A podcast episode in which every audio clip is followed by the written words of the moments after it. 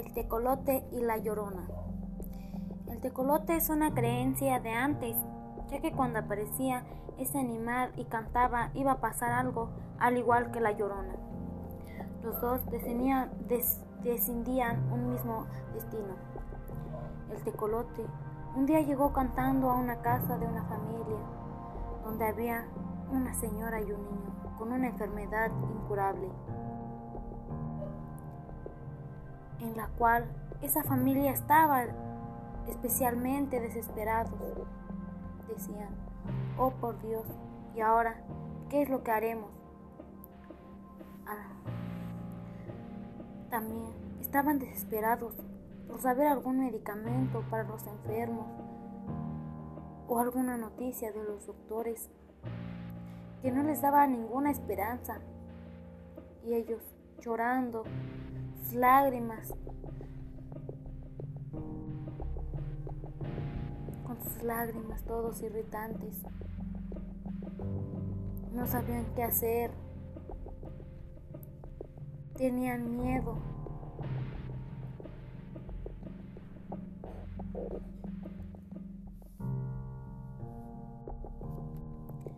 Un día salió un doctor, donde el doctor le decía a la familia, Perdónenos, señores, pero no hay ninguna esperanza para sus enfermos.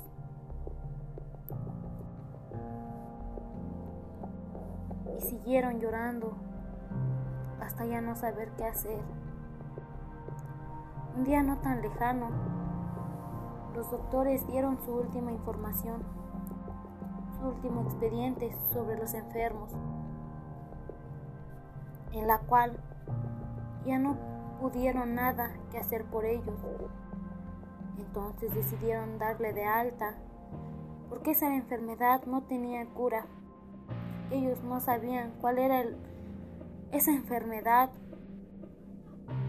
Cuando de repente se escucha un chillido del tecolote que decía, Trucú, trucú, trucú.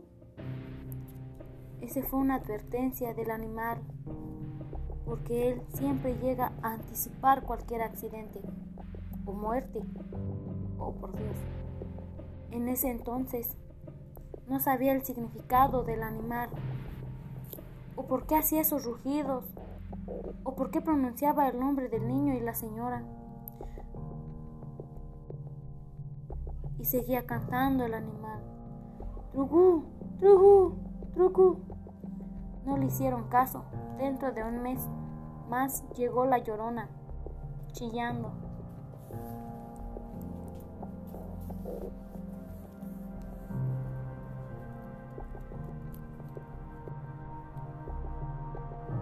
Uy, decía la chillona, llorando, llorando. El tecolote seguía igual,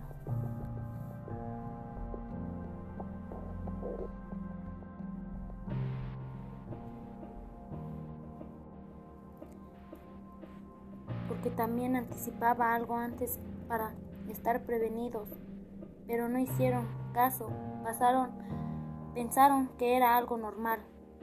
A los ocho días, igual se presenta la llorona en el mismo lugar, vestida de negro, y saben, solo un señor de la familia lo vio y le tuvo miedo, y entonces la llorona estaba llorando.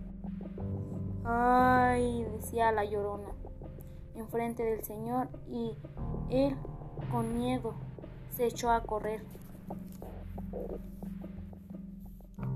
Después de un tiempo, de unas horas, llegó a casa y contó lo que le había pasado.